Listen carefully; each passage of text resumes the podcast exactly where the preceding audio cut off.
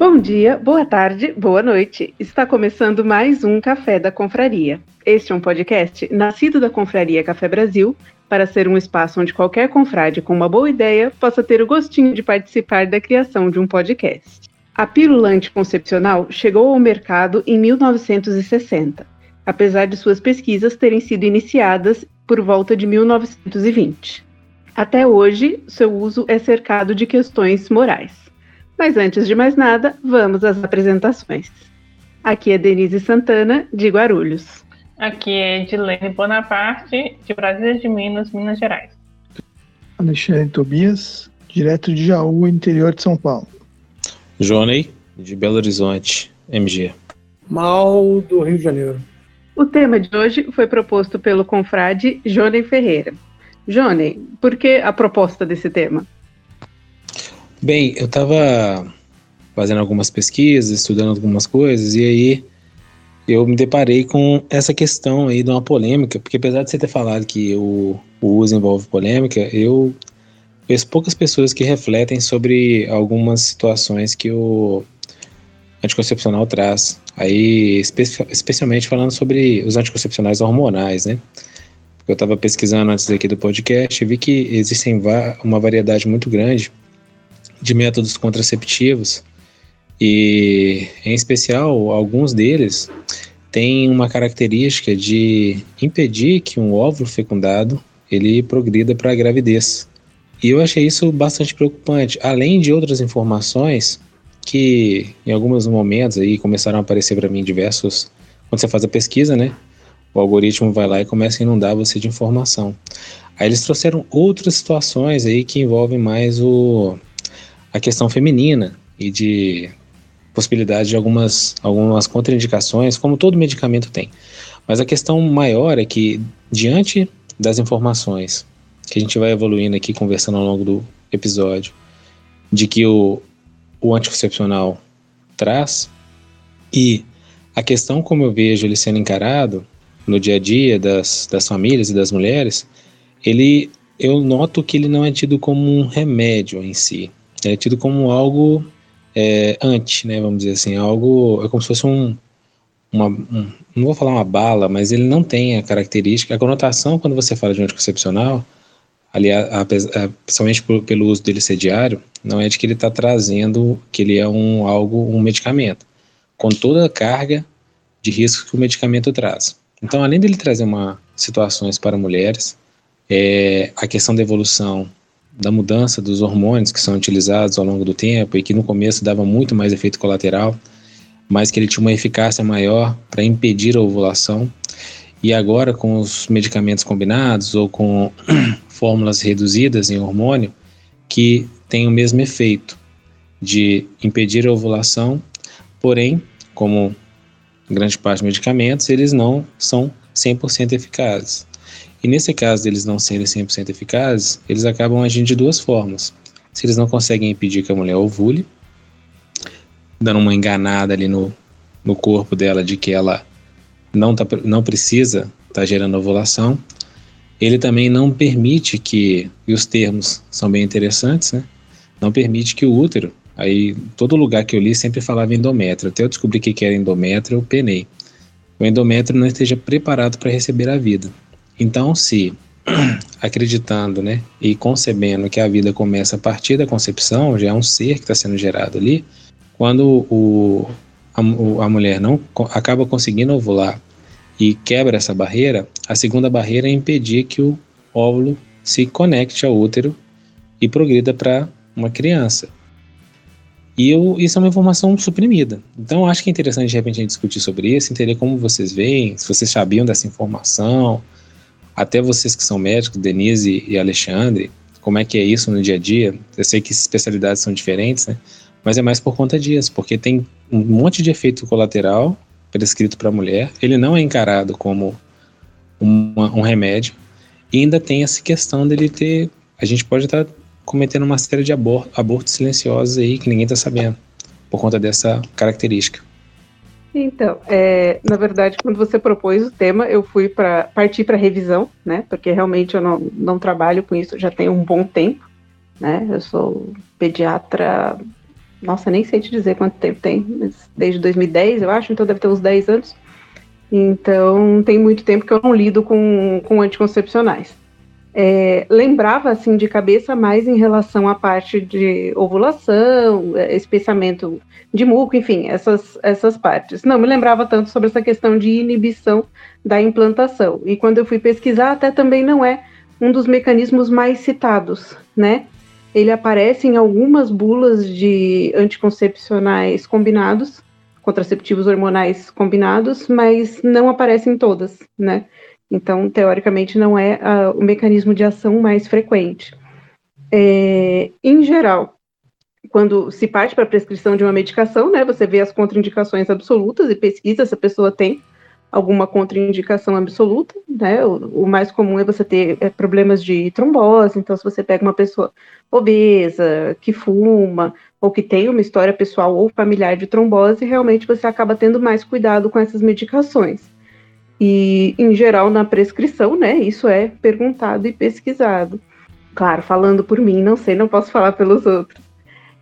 Ah, e em relação a essa questão, por exemplo, do desse mecanismo de ação em si ser algo que talvez devesse ser informado, eu acho que parte muito, na verdade, da própria pessoa que está buscando a, um método contraceptivo, né? Porque essa noção de que. Aí, aí lá, vou, lá vou eu, não, não sei se me meter em polêmica, mas é, a noção de que a vida humana se inicia exatamente na, na fecundação, né? Na união do óvulo com o espermatozoide não é uma noção universal. Então, senão, além disso, você teria ainda que pesquisar, né, sobre, é, falar assim, e aí, para você, a vida começa quando? Da prescrição, ah, né? prescrição, você teria que entrar nisso. Então, acho que deve partir da pessoa que está buscando um método contraceptivo. Você levantou uma questão aí que é, eu com cresci assim em sítio e tudo mais, eu sempre tive isso na cabeça, né? Se você fizer um, um paralelo, é, o óvulo, né? ovo zigoto tudo mais, para mim, legal, ele foi fecundado, mas a vida não começa ali. Por exemplo, se você tem isso e você tem um útero que realmente não está preparado para receber, ele na verdade não vai vingar. Mas eu acho que ali ainda não há vida. É, é, é basicamente, vou fazer um paralelo assim, muito grosso e vou me colocar em mais polêmica que a Denise, né? O galo foi lá, pegou a galinha, pá, a galinha colocou um ovo. Cara, aquele ovo ainda não é um pinto, até que a galinha entre em choca e comece a chocar os ovos. Entendeu? Então, eu acho que aí começa a vida. Eu, eu imaginei que ia chegar nesse ponto em algum momento do programa, mas não tão rápido. Esse dilema da origem da vida. Mas, Mal, vamos trazer para uma outra comparação que os seres humanos têm e a gente vivencia isso cada vez mais. Uma clínica de fertilização. Então, um casal quer ter filhos e às vezes eles produzem em laboratório 8, 10 embriões. Pegam ovos, espermatozoide, fecundam fora do corpo e depois implantam quatro, seis desses na mulher e guardam outros para depois, se não tiver sucesso na primeira tentativa. E é isso é um dilema que o, que o Comitê de Ética médico vive brigando o que, assim, o que fazer com esses embriões que são congelados e guardados. É uma vida? É um tecido só de montado de célula? Vai depender mesmo, né, de como cada um vai enxergar, né? Então, é o que a Denise falou, fica difícil, às vezes, quando vai conversar com alguém sobre a medicação anticoncepcional, se você for ter que se aprofundar nesse nível de, de dilema até da questão espiritual mesmo, né? Mas eu concordo muito com o Rony, assim, eu lembrei da época da, do, da, do internato, é, a gente nunca foi orientado ou treinado a falar dessa forma sobre anticoncepcional. A gente não, eu pelo menos não lembro de realmente enxergar isso como um remédio. Sempre foi uma questão de um, uma praticidade do mundo moderno, né? Uma, uma questão da autonomia da mulher até, no sentido de poder organizar a vida dela. E, e eu convivo muito hoje com essa questão dessas medicações, porque elas podem interagir com o tratamento de alguns tumores. e inclusive pode estar até relacionado ao aparecimento de alguns tumores, né? Então a gente sabe que não é uma coisa inócua, é uma medicação que tem que tomar com critério, tem que ter conhecimento dos riscos além dos benefícios, né? Então, não tem como muito fugir dessa polêmica mesmo, não. Eu até queria, em algum momento, comentar do que você falou, dessa fertilização in vitro e tal do bebê de proveta, né? Como era dito antigamente, que é algo também que, assim, tem duas formas de encarar isso, né?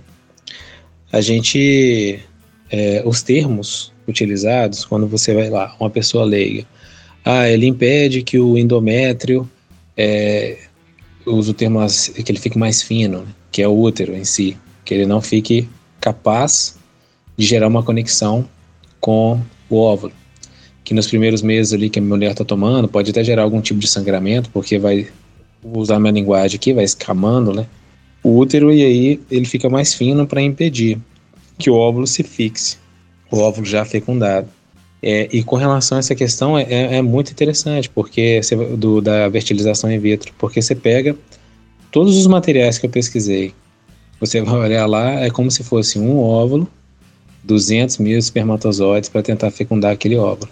Só que pouquíssimos, pouquíssimos falam que são muitos óvulos com que eles fazem isso, e não somente um.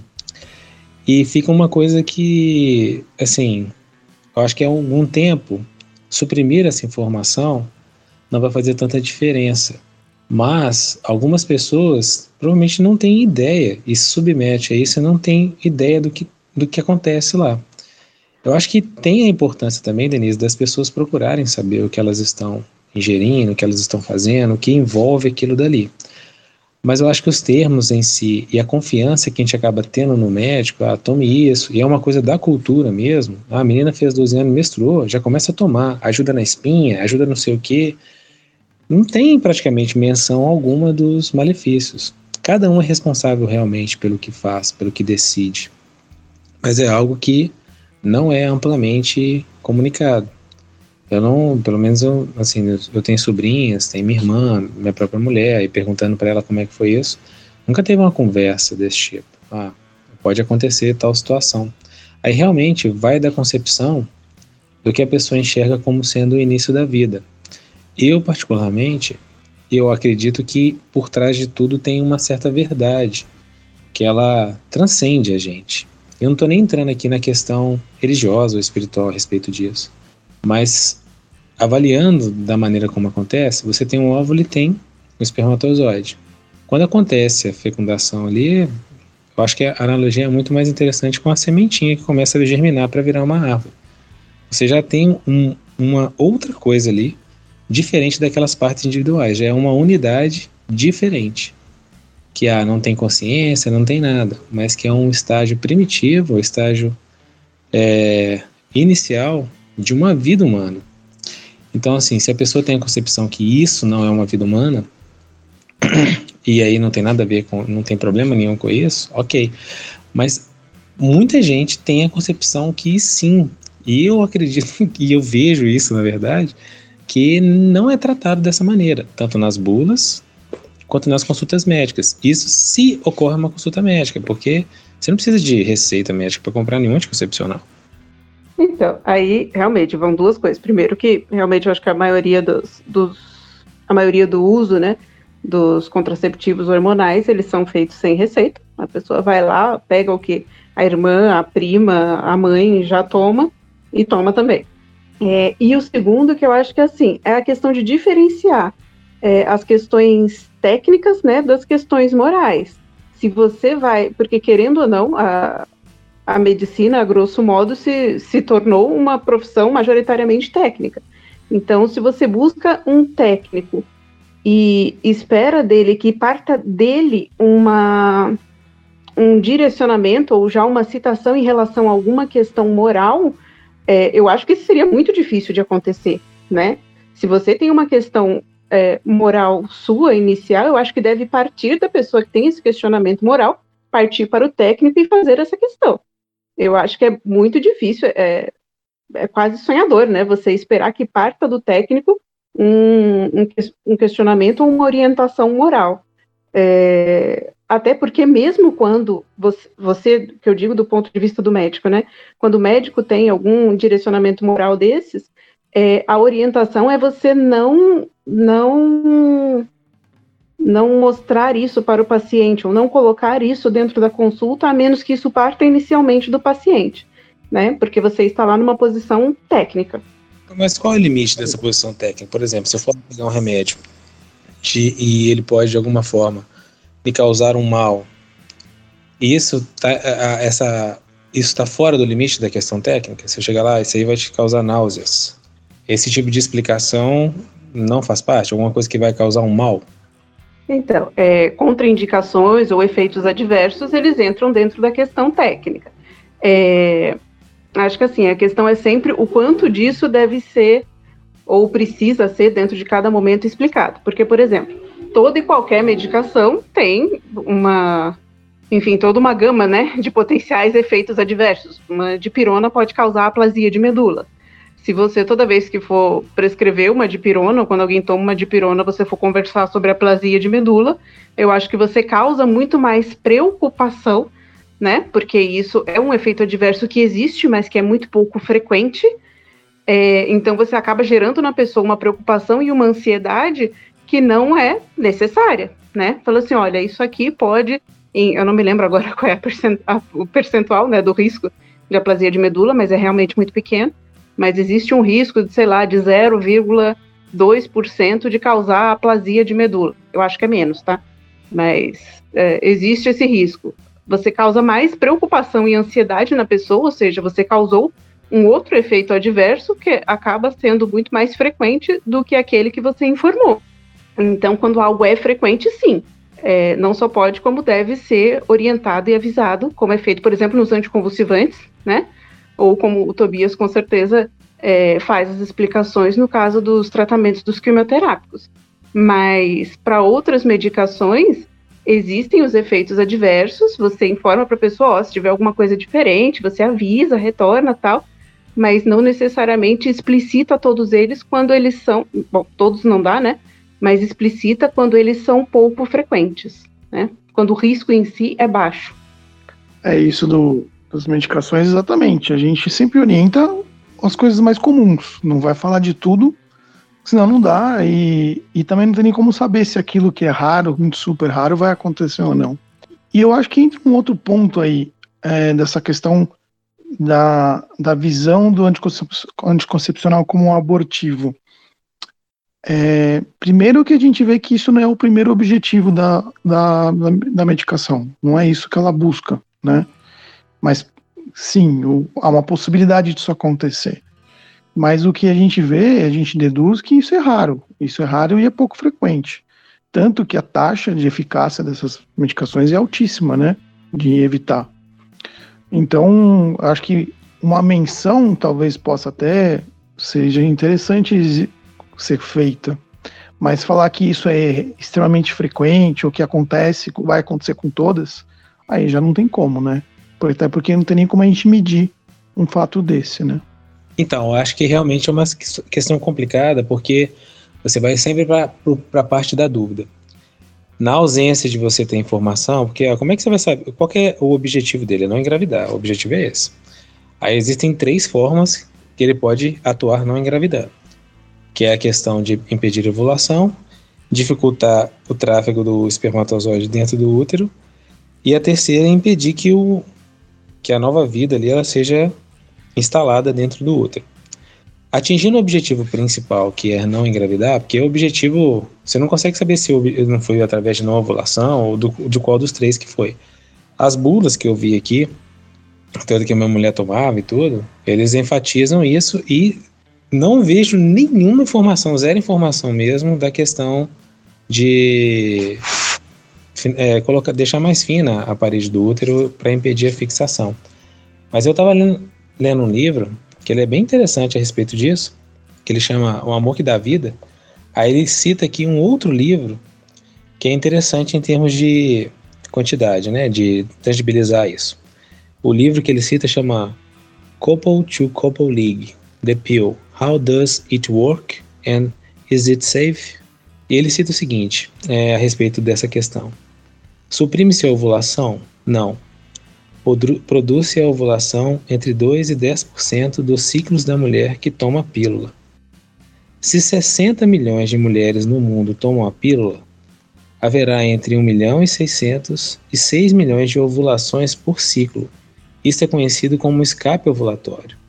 E é ainda mais frequente com a pílula que usa só progest, progestagenos. Essa informação está no livro. Então, a quantidade de ovulações possíveis a partir da, da, de utilizar o anticoncepcional hormonal é muito grande. E assim, ah, tem a questão técnica realmente nesse ponto, mas eu acho que é um ponto tão importante, pelo menos para a maioria dos brasileiros, eu imagino, que ele não deveria ser tão suprimido quanto ele é, sabe? Tanto, não vou nem falar pelo médico, assim, o médico talvez seria melhor para ele dar essa informação, porque a questão da leitura é mais difícil ainda. Então, ler bula, ainda mais que aquele monte de coisa, praticamente ninguém lê, né? Para poder ver tudo que tem lá. E se lê, quando lê, tem uma informação como essa que eu me deparei, a endométrio. O que caramba é endométrio? Nunca ouvi falar desse negócio. Mas o termo lá é, é um termo mais técnico também. E essa possibilidade de ser mais clara, porque não são números pequenos. Ah, eu não considero que eu estou abortando.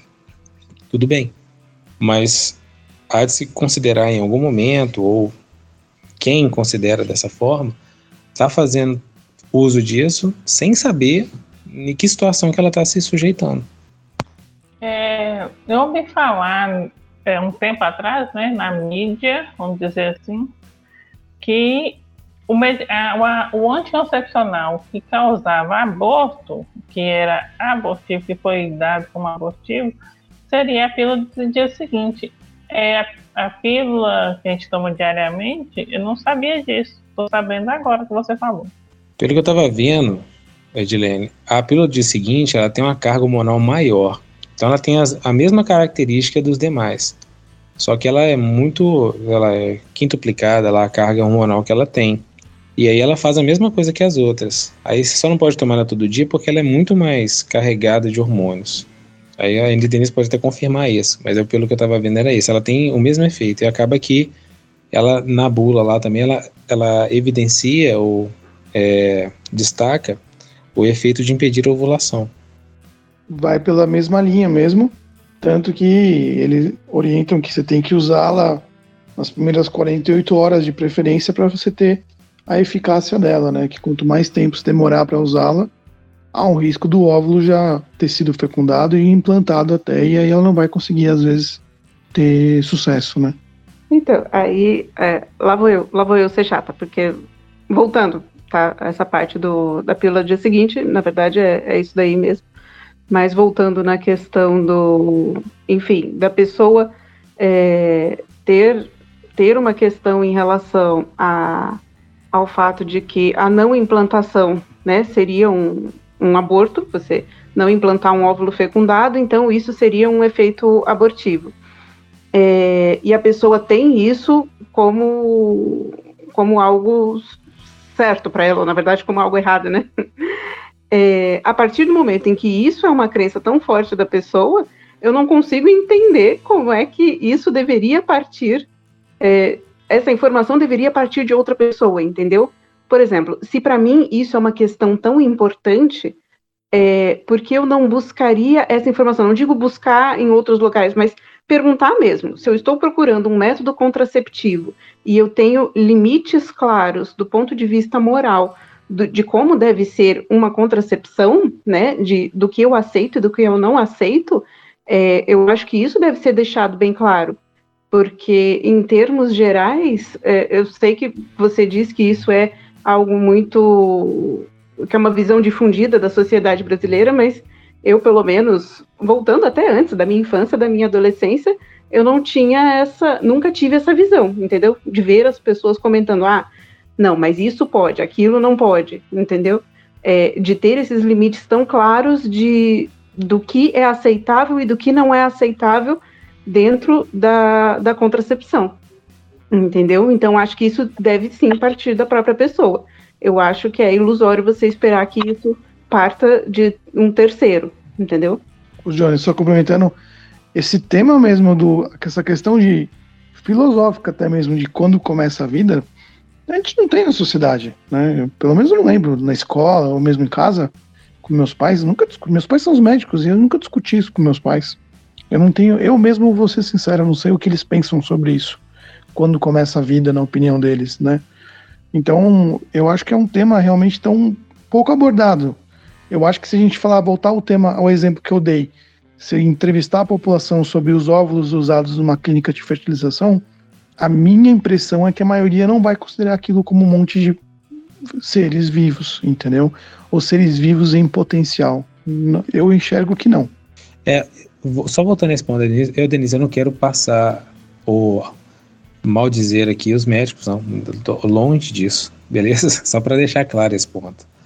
Eu não estou passando a, a responsabilidade para eles sobre de nenhuma forma a respeito disso.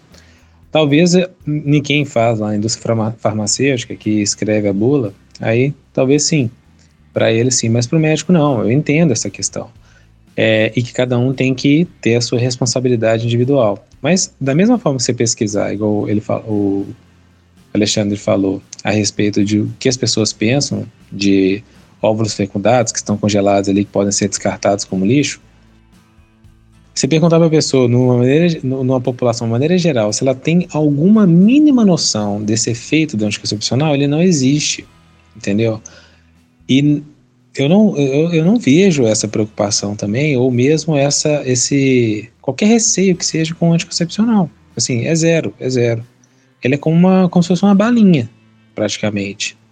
Agora que alguns movimentos aí estão levantando a questão do que, como, o que ele prejudica na mulher, né? De alguns efeitos colaterais para a mulher. Está sendo cada vez mais falado e, cada vez mais meio que difundido. Então, acho que em termos de, se a gente puder dizer, tipo, de engenharia social ou de revolução na sociedade, toda essa questão de pílula anticoncepcional foi vista como uma grande evolução. Mas esse ponto ele foi suprimido desde o começo. Eu não quero passar essa responsabilidade para o médico. Mas eu também não adianta a gente esperar que as pessoas, de uma maneira em geral, vão efetivamente ter essa consciência sozinhas, ou vão, de alguma forma, é, começar a refletir a respeito disso. Ah, o que, que isso aqui pode causar efetivamente? Na prática, isso não vai existir. Mais, ainda mais um medicamento como esse que você compra na, na, até na padaria, se bobear. Vai chegar lá, tem um Cerazete da vida lá que você pode chegar e, e comprar e levar para casa. Mas aqui o ponto importante é, não, não coloco isso como uma culpa dos médicos por não explicar.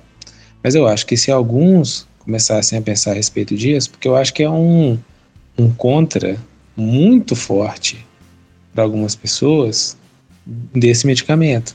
Então, se fosse falado, não seria mal algum. Assim como você fala que alguma coisa pode te causar dor de cabeça.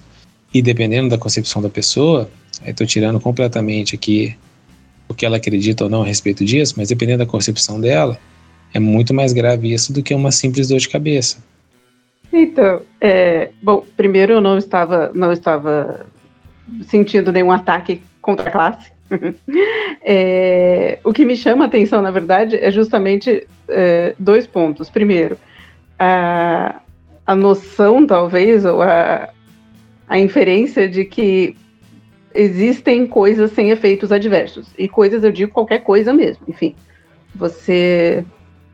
O Rony, o Rony quase está aqui, né? Então, você casar tem efeitos adversos, né? Tem tem contraindicações e efeitos colaterais, é, assim como qualquer substância também, né? Qualquer coisa na vida tem um, um custo, tem, tem potencial de ter outros efeitos que não são necessariamente agradáveis.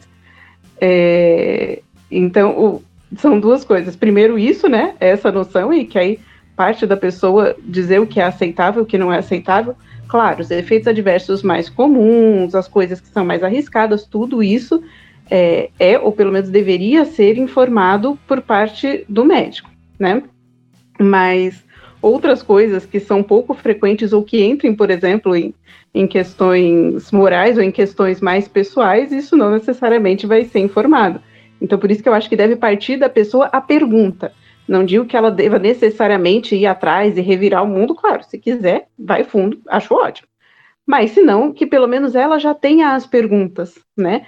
Porque não tem como adivinhar qual efeito adverso pouco frequente seria mais importante para a pessoa. E a segunda que seria justamente isso, né? Você de você buscar uma informação é, moral com um técnico. Então, assim, eu, eu alguém colocou na confraria, e aí eu peguei e coloquei o, o Telegram do padre Paulo Ricardo. Paulo Ricardo? Acho que é, né?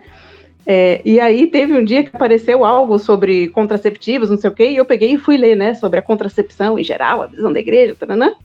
Aí li tudo para tentar entender e achei interessante, por mais que é, que eu não concorde com tudo, mas é interessante você conseguir ver essa é, essa visão, né, ver esse ponto de vista.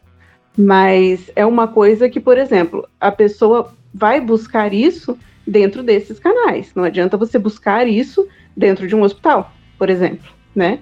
É você querer comprar pão no mecânico. Ficou confuso demais? Não, não ficou não. Mas eu, eu, eu, eu gostei do pão no mecânico. Não, não vai não. Mas esse vai para qualquer coisa. Normalmente, pelo menos os médicos que eu vou aqui, eles já tá com uma receita e não tem conversa nenhuma, nem técnica nem não técnica. Mas é isso aí mesmo. Não tem, tem que vir da pessoa. Mas eu acho que é um negócio tão, tão grave que de alguma forma isso tinha que ser trabalhado informacionalmente de, de outra maneira. Porque realmente fica parecendo que é um papo só estritamente religioso. E na prática eu entendo que não é, entendeu?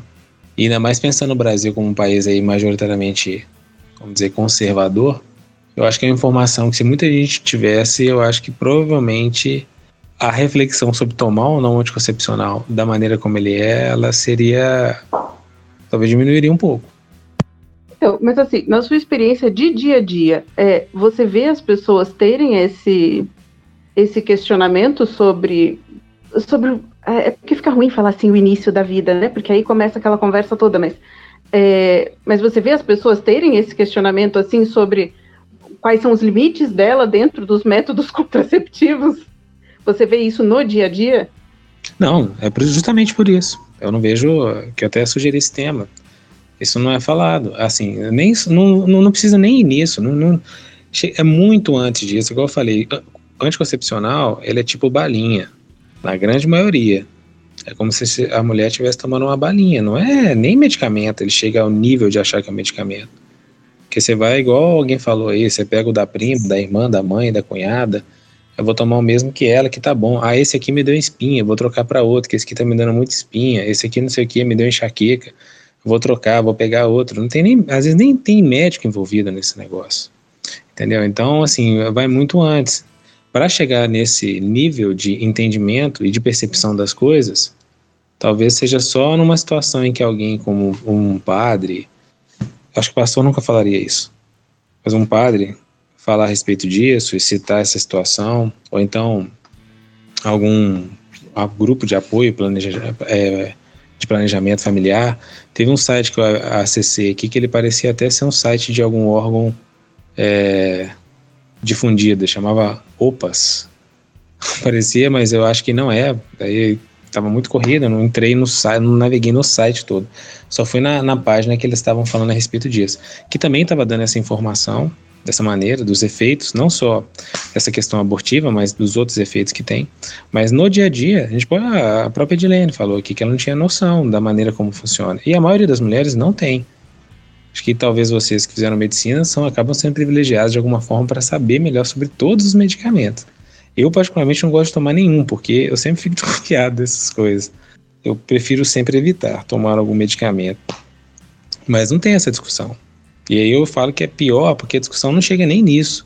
Para chegar nisso, teria que ter uma evolução muito grande. Ela fica muito antes. Ninguém tá nem quer saber o que, que tá tomando. Toma ali e vê o que, que acontece. Se deu espinha, troca. Se não deu espinha, segue. Eu entendo o seu lado, João. Nesse ponto eu acho que é interessante sim a gente levantar isso. Eu concordo. Olhando assim sobre esse assunto do uso de anticoncepcional, não é um ponto que é abordado mesmo. Eu tenho, eu também tenho essa essa visão. E seria sim, seria algo que poderia ser melhorado, vamos dizer assim. Eu vejo isso muito um exemplo parecido nessa questão de efeito. É, tumores de próstata, um dos, um dos primeiros tratamentos que a gente faz para tumor de próstata é a castração. A gente pode fazer tanto uma castração química com uma injeção, ou uma castração cirúrgica mesmo, fazendo uma cirurgia no testículo. Porque você diminui a produção de hormônio masculino, a testosterona, né? E você controla o câncer de próstata. Só que, como o nome já diz, o efeito colateral disso é uma castração. O cara vai perder o desejo sexual, vai perder a potência sexual, pode desenvolver ginecomastia, que é o aumento das mamas. Então, eu pego assim, já peguei muito, muito paciente que ficou deprimido, ficou acabado depois que estava fazendo um tratamento. E ele falava: ninguém me explicou que isso ia acontecer antes. Só falaram que era importante controlar o meu câncer, que eu tinha que fazer porque ia controlar o meu câncer. Eu não podia morrer do câncer. Mas não me explicaram que tinha esses efeitos colaterais. Quando, quando vem caso ainda mais de cirurgião que, que orienta, isso é mais comum ainda. Então, isso nesse ponto eu aprendi a explicar para eles, ó, o tratamento vai te ajudar a controlar o seu câncer, mas tem um preço e o preço é tal. Porque eu já vi pacientes recusar, já vi paciente que optou por deixar o câncer continuar crescendo lentamente no corpo dele, mas para ele se sentir bem, se sentir vivo, ele tinha que ter uma vida sexual ativa. Então, para ele era importante aquela questão, entendeu? Então, eu enxergo essa mesma situação como você está falando agora é de dar oportunidade para as mulheres ou a pessoa que, o casal, entender que essa medicação traz isso também. É, eu acho que, eu não sei qual é a nossa audiência não, mas eu acho que também é um, o que a gente está fazendo aqui também é um serviço como esse. O que a pessoa vai fazer a partir daí é outra história. Mas eu acho que é algo assim, eu, eu de, vez, de vez em quando eu tenho algumas indisposições lá, eu achava que eu tinha uma, uma gastrite, mas aí eu fiz a endoscopia, aí não deu nada, mas mesmo assim o médico me deu um monte de remédio. Eu, acho que ele não me escuta aqui não, mas eu não tomei os remédios que ele me, passou. É, eu optei por isso. Eu não vou tomar esse tanto de coisa aqui, que aí eu lendo um a um dava uma outra coisa, que eu tinha que tomar outro para cortar o efeito do um, que não sei que lá o que, e aquela monte de confusão, aquela coquetelzaiada. Falei, agora não. E isso realmente acontece muito assim, de você.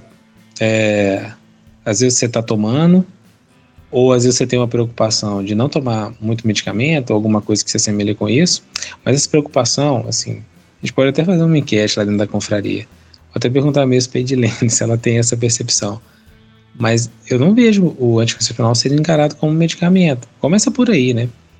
É, até então eu não, ve, eu não via o anticoncepcional como medicação. É como você falou, é como se. É uma coisa tão fácil de você comprar que, que hoje você compra em qualquer lugar. Apesar de que eu ia só na farmácia, mas você chega lá, você pergunta para o vendedor que está lá, que é um balconista, não é nem um farmacêutico, você pergunta qual anticoncepcional você me sugere. Aí eu vou te dar um anticoncepcional.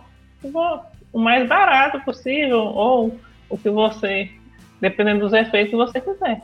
Então, mas aí, aí vai a minha pergunta. É, tirando, né, os, acho que os quimioterápicos, qual, quais as medicações que são realmente levadas a sério?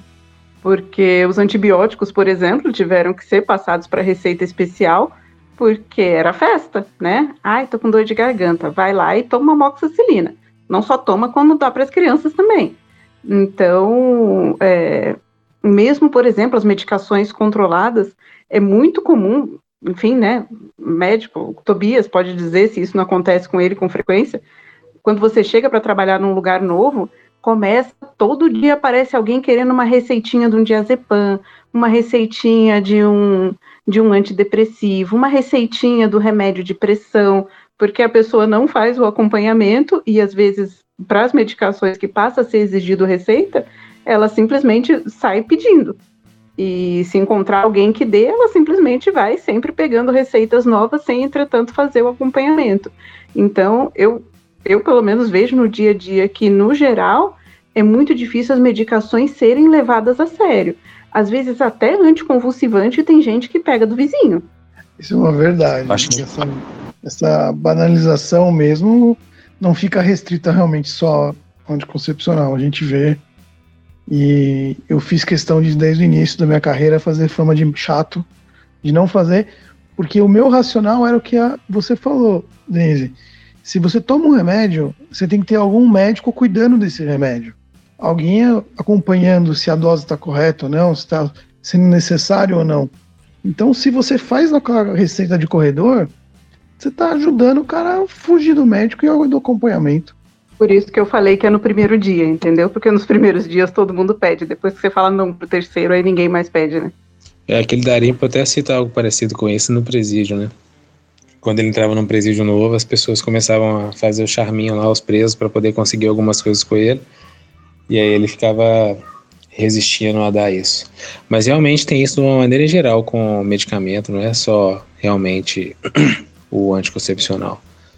É, de uma maneira geral, todos eles assim, até a Neosaldina também, é, é, porque tinha uns, hoje eu não sei mais, mas eu lembro na minha, sei lá, na minha adolescência, assim, que a padaria tinha a, a parte de sessão das balas, os bares também, e tinha sessão, sessão de medicamento, dor de cabeça, essas coisas. Eu acho que deve ter passado alguma legislação para poder impedir, que eu não vejo mais assim. Pelo menos nós aqui, que tem aqui perto de casa. Mas era muito comum você ter lá. Né, Neusodina, então, era o que chamava mais atenção pelas cores dela lá, marrom com amarelo, de estar tá dentro de uma padaria, de um boteco, ter uma cartela ali para vender. Eu já comprei terramicina no supermercado, mas isso tem muitos anos. É, mas voltando para esse ponto, né, eu acho interessante. Tem. Aí eu não sei como é que é o procedimento, quando, por exemplo, vai para o DIO, que tem. Ele não tem essa característica toda hormonal, né? Alguns, né? Que parece que também tem DIO hormonal. Mas ele também tem essa mesma característica. Ele tenta barrar ali, né? Agir como um zagueiro, impedindo que o espermatozoide passe. Mas se ele passa, o bichinho que volta ali não garra. Então não fica.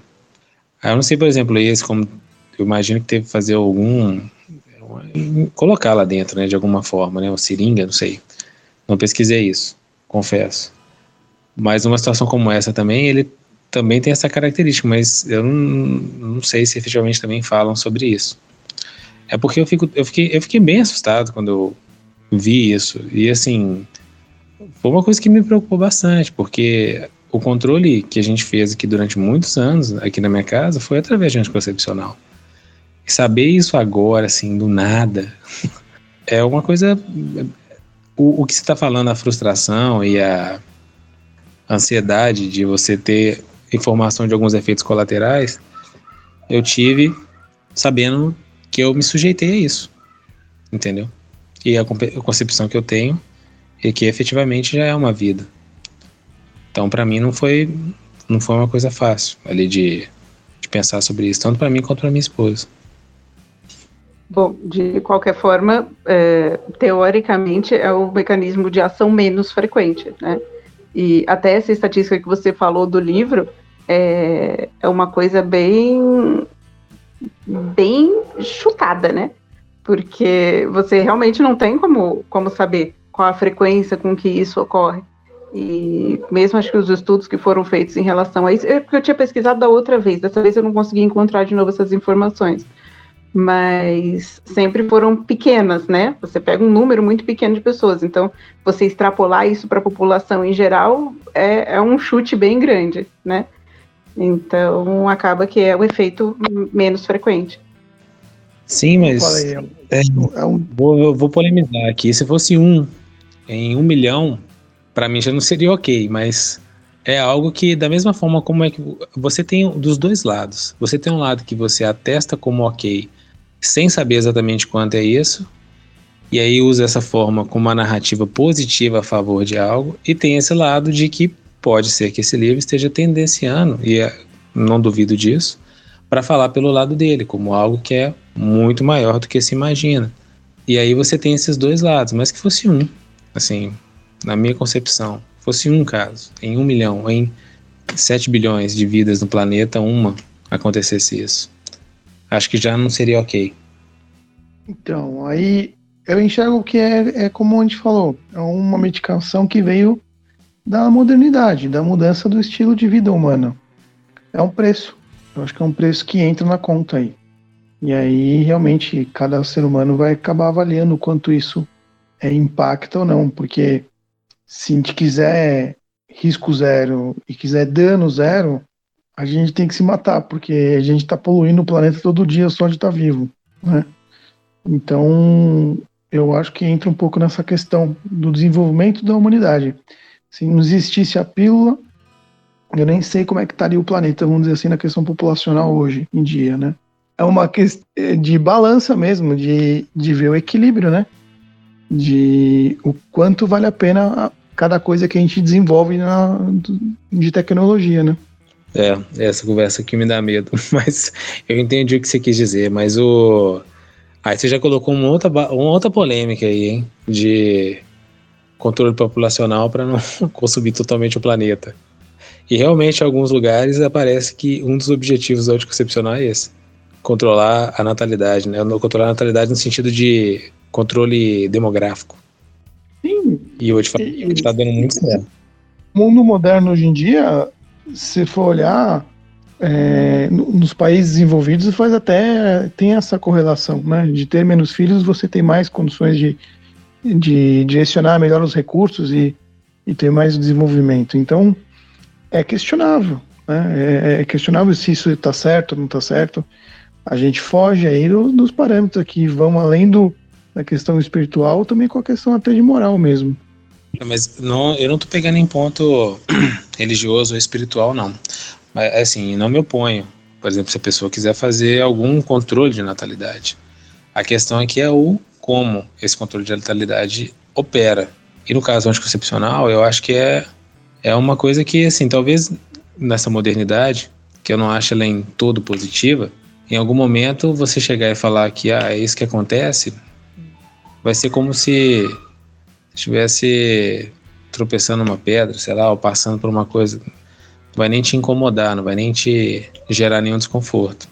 É, mas eu acho que por alguma razão de talvez acreditarem que isso ainda não seja diferente, aí não estou colocando a culpa nos médicos, mas você não tem nem essa informação evidenciada numa bula de medicamento. Então essa informação é totalmente suprimida. E aí a pessoa efetivamente não tem nem condição de escolha. A curiosidade ela efetivamente não tem, é um problema dela a maneira como a vida se dá, essa curiosidade ela não aflora, porque não é só uma preocupação primordial, busca-se o objetivo, e o objetivo ele é atingido, é, não se sabe o como, e a pessoa já não lê a bula e a bula não tem essa formação também.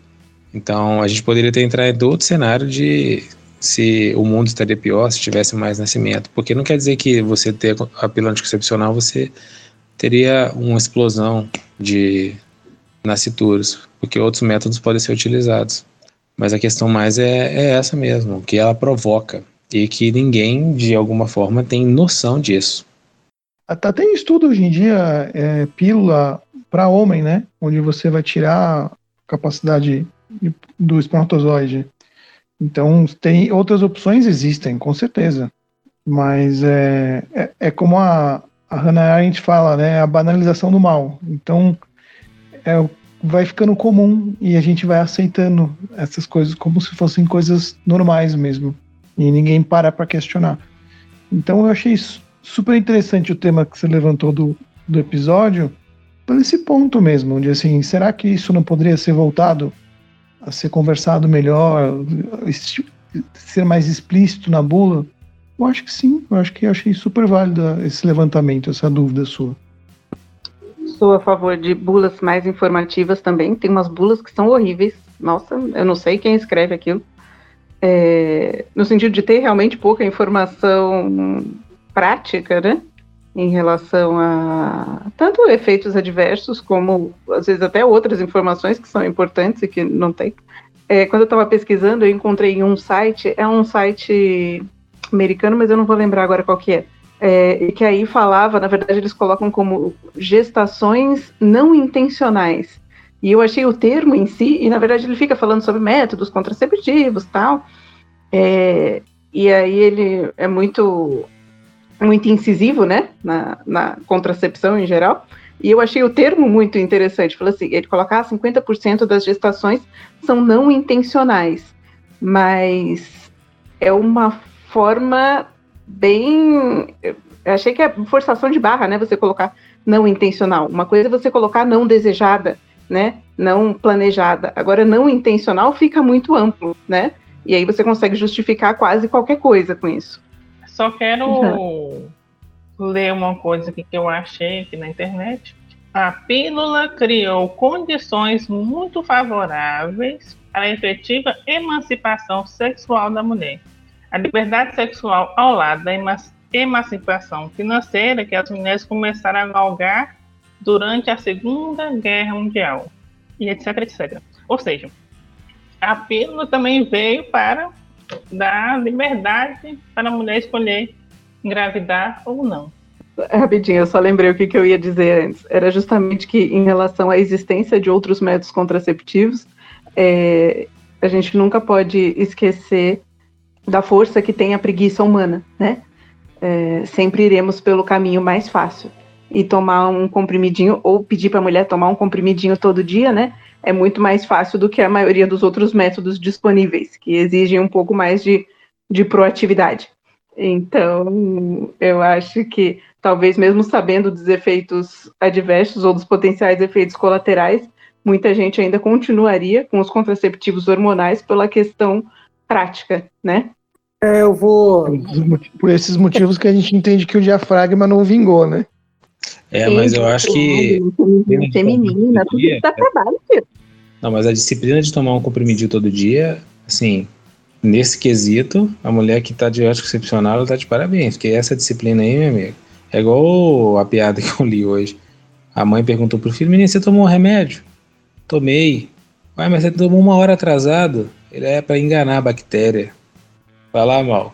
É, eu tava, não, eu ia falar dos outros métodos acho, é, contraceptivos aí também, mas tem uns que não são tão, tão ruins assim, não. Por exemplo, não fazer nada é um método muito bom. Alguns não gostam, outros aceitam. Tem outros que eu também gosto de usar, mas não cabem no horário aqui. Tá muito cedo por causa das crianças. Não fazer nada é 100% garantido. Não tem nenhum outro que não dá 100% de garantia. Mal, você tinha que passar uma semana no posto de saúde de qualquer periferia para ouvir as histórias. Você ouve de tudo. Chuveirinho, de pé. É, já tive, já vi paciente que, que contou que engravidou, que tomava pílula, mas engravidou. Porque ela achava que em vez de tomar a pílula, tinha que colocar lá embaixo, porque era lá que tinha um efeito. Então todo dia colocava lá embaixo. Então, assim, tem tantos métodos que você nem imagina. Agora é hora da pausa para um café. No Pires. Aqui vai o Pitaco de Luciano Pires. Bom dia, boa tarde, boa noite. Luciano Pires aqui com mais um Café no Pires e o tema, para variar, né, bastante quente, né? Olha, essa questão toda aí do anticoncepcional, da questão moral, isso é, a gente sabe que é um assunto complexo, né? Mas eu, eu, eu não sei, tem que separar aqui a questão da, da a decisão por evitar a fecundação do processo em si, né? Então, se, se a gente acredita que é moral você usar um preservativo, por exemplo, qual é a diferença disso para quem toma uma pílula para que não, não, não, cause a gravidez? Né? Eu vejo que a questão moral está toda depois da fecundação. Então, uma vez a fecundação feita ou, ou determinada que, ela, que o óvulo está fecundado, começa aquela grande discussão de se a vida começou ali ou não. Para mim, fecundou, está feito, começou a vida, né? Então, dali para frente, qualquer alternativa que seja usada já é encarada como aborto, não é mais como prevenção. Então, se a discussão é anticoncepcional significa evitar que a fecundação seja feita. E aí, meu caro, se é, se você vai ejacular para fora, se você vai é, colocar uma, uma, um preservativo masculino, um preservativo feminino, se você vai tomar uma pílula que impeça que impeça que a fecundação aconteça, ou se você vai ter uma tabelinha, né, para não não praticar o sexo nos, nos dias em que estiver fértil, para mim, qualquer método desse é um método válido, né? é um método que evita que aconteça a fecundação. E aí tem toda aquela discussão de que, uma vez a ejaculação tendo acontecido, o óvulo ficando maduro, é, aquilo é um presente de Deus, é você quando, quando ejacula para fora, você está desperdiçando a, a, criação da vida, aí não tem mais fim, né, cara? Aí a discussão moral vai parar na, na, na, na mesma cesta onde está a discussão do aquecimento global, a discussão da pena de morte, a discussão da maioridade penal, a discussão da. aquelas discussões que não têm fim, onde existem argumentos muito fortes para um lado e para o outro, e a gente fica aí durante séculos discutindo igual, né? Mas eu acho que o ponto todo é: se você tem alguma ferramenta que é, seja ética, né, ou seja, que você não está usando nenhuma nada de ilegal que impeça a fecundação, eu não vejo problema nenhum. A discussão passa a ser só operacional. Ela passa a ser moral depois que a fecundação acontece. Então, determinando isso, a gente consegue levar adiante. O que eu sei é que essa discussão da, depois da, da fecundação quando se discute sobre a, o aborto, então isso nunca mais vai chegar, vai chegar a nenhum ponto de, de consenso a respeito, né? E o tema é, é, é importante, o tema é, é fundamental, o estudo sobre ele é, não para de crescer, né? os argumentos continuam sendo gigantes. Eu confesso que eu vivo sempre confuso com essa argumentação. Eu tenho hoje uma tendência mais conservadora, né, que é ser contra o aborto, mas consigo entender determinadas situações em que você precisa uh, recorrer ao aborto, né? E aí começa aquela discussão gigantesca que a gente assistiu recentemente lá, o aborto do anencéfalo, o aborto da criança que foi da, do, do, da, da, fecundação acontecida depois do estupro e coisa assim, né? o tema é muito longe, é muito comprido, mas eu costumo fazer essa distinção então, antes e depois. Se a discussão é antes, é uma discussão de processo e aí não vejo muita questão moral, não. Para mim, qualquer a ferramenta é válida, desde que seja ética. Depois da fecundação, aí o bicho pega. Grande abraço.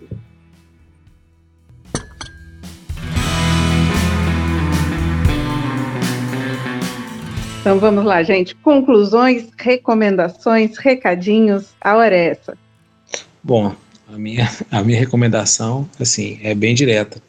Dado que a gente falou aqui, se você que está ouvindo a gente e de alguma forma você refletiu nesse ponto, converse com o seu médico, veja outras alternativas, questione de maneira mais incisiva e reflita se realmente você quer ter esse peso na consciência. É claro que se você pensa assim, se você não pensa assim, não tem nada para te dizer realmente. Mas se você acredita que com a concepção ali já se inicia uma nova vida e você faz uso de anticoncepcional, vale a pena você buscar outras formas, ou conversar com o médico se seu medicamento se enquadra nisso e o que tem a respeito. É, eu acho que o tema não acaba trazendo essa sempre essa discussão tanto de origem da vida e sobre aborto, né? Então recomendaria um livro que chama é, Contra o Aborto do Francisco Raso. Acho que ele foi bem feliz no livro dele de mostrar até numa questão até do ponto de vista filosófico mesmo sobre o tema. Achei que ficou bom vale a pena a visita. Ah, eu vou indicar um livro também, aproveitando que o Alexandre fez isso, que o livro chama Amor que dá vida, da editora Quadrante. A autora chama Kimberly Han. Bom, eu vou, vou mais ou menos na, junto com a primeira recomendação do Johnny, que é justamente conversar, né? Então, se você tem algum, algum questionamento em relação a medicações, se você tem algum, algum questionamento em relação a, a, a influência né, do, de tratamentos na, na sua vida, então você sempre tem que fazer as perguntas, né? Então, pergunte sempre e, e vamos em frente. É isso aí. Edilene, Mal, algum recadinho? Sem recadinho hoje. Ah, vou dar um recadinho. Acessem Café da Confraria no Instagram e deixem um recadinho pra gente. Nosso perfil do Instagram muito bem cuidado pela Edilene. Então vão lá e deixem recadinhos mesmo, tá? recadinho é, gente, cuida, filho não é fácil. Então, mais vale uma vida sexual ativa e sem é, efeitos colaterais do que pô, pandemia, filho, ensinar em casa. Cara, hoje teve aula de educação física. é, enquanto, tudo isso enquanto você trabalha, faz comida. Então pensa bem. Pensa bem antes de é o método contraceptivo tá aí, usa o que mais for apropriado. Ou viva com um padre. Ontem tive que gravar meu filho fazendo malabares com um par de meia pra, pra educação física da escola. Brincadeira. Eu até engasguei aqui, cara. Ô Alexandre, o bom é que você pode usar no ano que vem, né? Enquanto parecer que ele não tá crescendo lá, tiver parecendo a mesma criança, bota um efeito ali, um filtro e já usa na educação física assim, do mês que vem, do ano que vem, já usa pra tudo. Então, agradeço a todos pela presença. Queria dizer que eu gosto de programa assim, polêmico. Entendeu? Fogo no parquinho. Esse é o tipo de programa que eu gosto, pessoalmente. Espero que vocês gostem também. Um abraço e até a próxima.